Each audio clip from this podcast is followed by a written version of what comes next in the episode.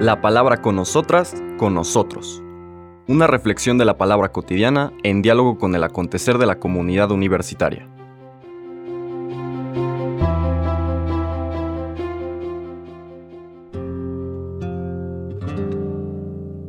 Hola, buenos días.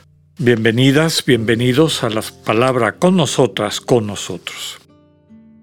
Hoy iniciamos una semana curiosa en, nuestra, en nuestro calendario litúrgico, en el sentido de que literalmente es la séptima semana de Pascua, si bien ya pasó la, la fiesta el domingo pasado de la Ascensión. Tradicionalmente la Ascensión estaba quedaba en otra fecha, pero eh, entre semana, pero precisamente por la dificultad de que la gente pudiese asistir a la fiesta en un día común, en un día de la semana, pues muchas de estas fiestas se pasaron al domingo. Y este domingo pasado fue el domingo de la ascensión. La semana, por lo tanto, se mantiene en este espíritu de la Pascua, que podríamos decir que se cierra con, la fiesta de Pentecostés que tendremos el, el próximo domingo. En esta séptima semana de Pascua, las lecturas están centradas sobre todo en el discurso de la unidad o esta también conocida como oración sacerdotal de Jesús, como parte del discurso que nos presenta Juan después de la última cena. Hoy vamos a ver, lunes 30 de mayo, la última parte del intercambio de Jesús con sus discípulos antes de que empiece esta oración sacerdotal, ¿no? como de, de encomendar a los discípulos, a los apóstoles, y en ellos y en ellas, a toda la iglesia, a todos los que creeremos por su testimonio, encomendárselos al Padre. Por eso se conoce como la oración sacerdotal.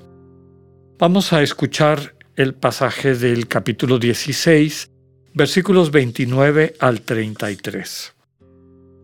En aquel tiempo los discípulos le dijeron a Jesús, Ahora sí nos estás hablando claro y no en parábolas. Ahora sí estamos convencidos de que lo sabes todo y no necesitas que nadie te pregunte. Por eso creemos que has venido de Dios. Les contestó Jesús, ¿de veras creen? Pues miren que viene la hora, más aún ya llegó, en que se van a dispersar cada uno por su lado y me dejarán solo. Sin embargo, no estaré solo, porque el Padre está conmigo. Les he dicho estas cosas para que tengan paz en mí. En el mundo tendrán tribulaciones, pero tengan valor, porque yo he vencido al mundo. Palabra del Señor.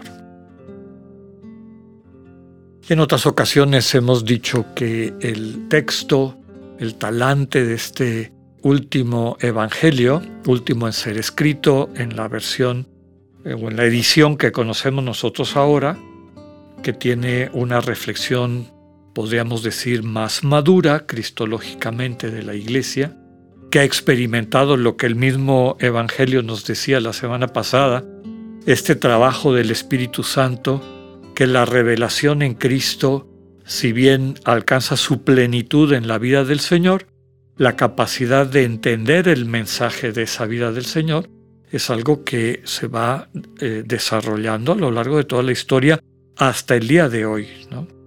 Entonces, esta comunidad que percibe que cuando se alcanza la última redacción, muy probablemente 70 años después de la pasión, muerte y resurrección del Señor, pues nos presenta una reflexión madura de que en esta figura histórica con la que muchas personas habían convivido, habían conocido, habían aprendido de él, los discípulos y discípulas de Jesús, ahora la iglesia también ha seguido su reflexión.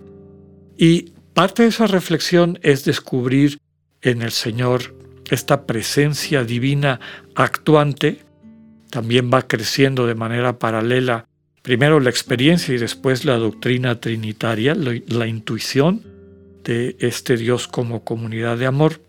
Y finalmente les traigo todo esto a la memoria porque el Jesús del Evangelio de Juan, sobre todo este Jesús que está preparando su pasión, pareciera que tiene eh, absolutamente un conocimiento total de los eventos que van a ir desarrollándose, ¿no? Parece muy seguro de sí.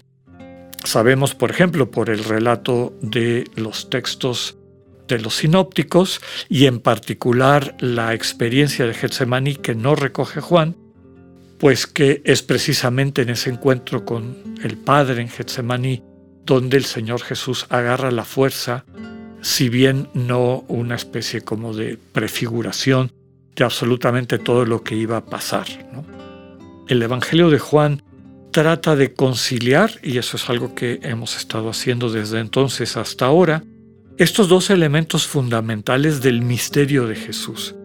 ¿Qué significa que en Jesús de Nazaret esté encarnada la segunda persona de la Trinidad y podamos afirmar que es verdadero Dios y verdadero hombre. ¿Cómo percibe la conciencia humana de Jesús este referente de trascendencia? ¿No? puede abandonar, no puede romperse su conciencia humana, porque si se rompiera, pues dejaría de ser plenamente humana no puede romperse su vínculo, desde luego, con su naturaleza divina, porque entonces debe, dejaría de ser verdaderamente Dios. ¿no? Ya vemos desde finales del siglo I, como decía ahorita, que la comunidad empieza a dar algunos pasos para tratar de entender, de explicitar, a veces con un poquito más de claridad que otras, pero siempre buscar y afirmar estos dos elementos.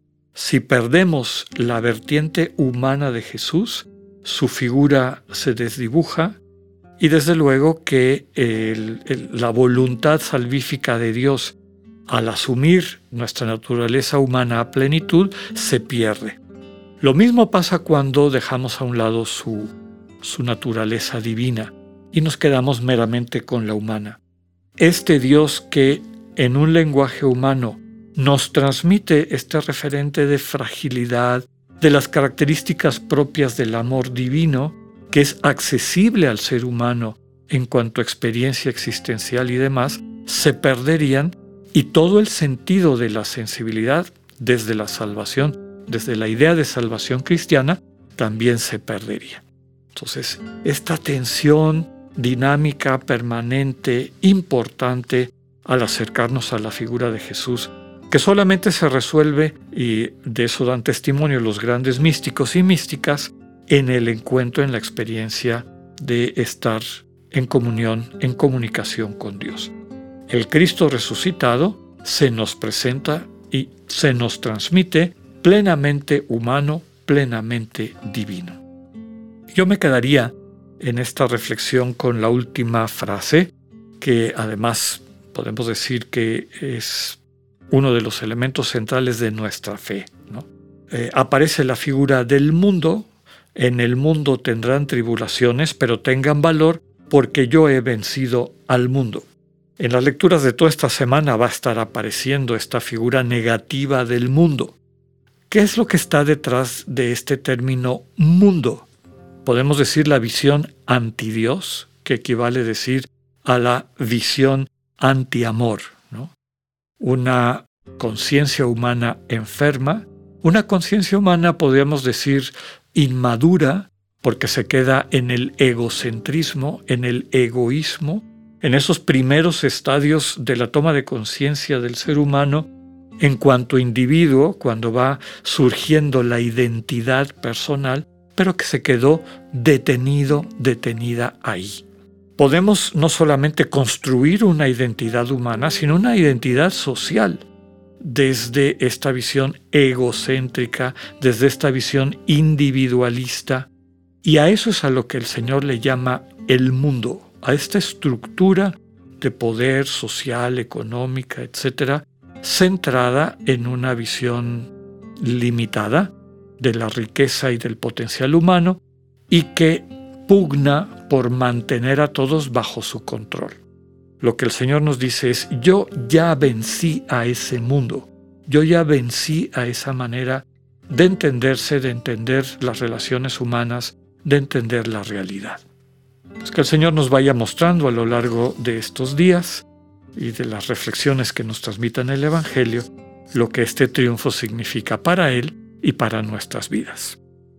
Que tengan un buen día, Dios con ustedes.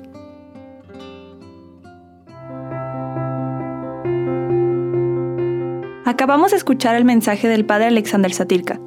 Escúchalo de lunes a viernes a las 8.45 de la mañana por radiveroleón.com o a través de nuestra app gratuita para iOS y Android. Radivero León, no todo está dicho.